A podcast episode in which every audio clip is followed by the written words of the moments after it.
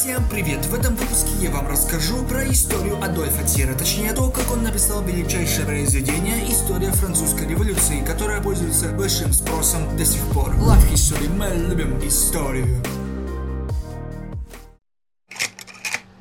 Небольшая предыстория. Мари Жозеф Луи Адольтьер родился 15 апреля 1797 года в Марселе, а умер 3 сентября 1877 года. Он вошел в историю как президент Франции, дважды ее премьер-министр и министр иностранных дел. Он был по-настоящему великим человеком и заслуживает уважения в истории своей страны. Перед написанием работы «История французской революции» он работал в Конституционель, где писал критические статьи на разные темы, но чаще всего политические что принесло успех журналу и самому Тьеру. Сама книга о истории французской революции начиналась с 1789 года вплоть до 18 Брюмера, то есть описывались события в этот промежуток времени. Труд этот был первой подробной и вместе с тем научной историей революции. Сочинение Тьера поражало умение говорить обо всем тонном специалиста. Картины битвы, походов свидетельствовали о знакомстве с военным делом. Страницы, посвященные финансам, как будто были написаны финансистом. Изящный язык и яркие характеристики главных деятелей революции обеспечивали книге успех в широкой публике, писали критики об этой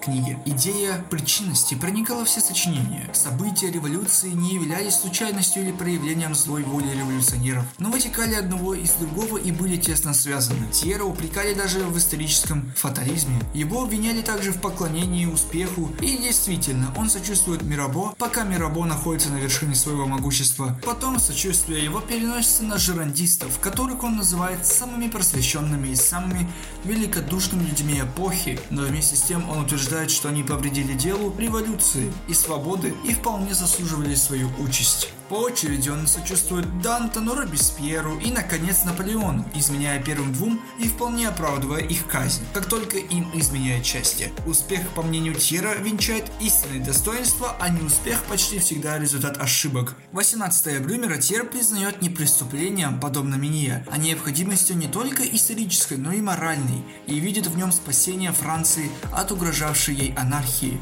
Впрочем, есть лица, по отношению к которым антипатия объясняется не только их неудачей. Это бурбоны. Есть также лицо, симпатия которому проходит через все произведение Тьера, независимо от удачи или неудач. Это герцог Шартерский, впоследствии король Луи Филипп Орлеанский, который пришел в власть 1830 году во время июльской революции. История революции Тьера имела крупное политическое значение. Господствовавшее в обществе отношение к революции было в то время чисто отрицательное. Существовали, конечно, и другие тенденции, но они долго не находили достаточного выражения в литературе. Книга Тьера была лучшим для своего времени выражением этих тенденций. Она вся дышала сочувствием к делу революции и любовью к свободе. Она имела сразу громадный успех. В течение полустолетия она разошлась более чем 150 тысяч экземпляров. В следующее ее издание Тьер вносил значительные поправки, в зависимости от изменения его политических воззрений. Избавляя книгу от некоторых частных недостатков, они лишали ее строгой выдержанности тона и уменьшали то воодушевление к свободе и революции, которое проникало ее первое издание.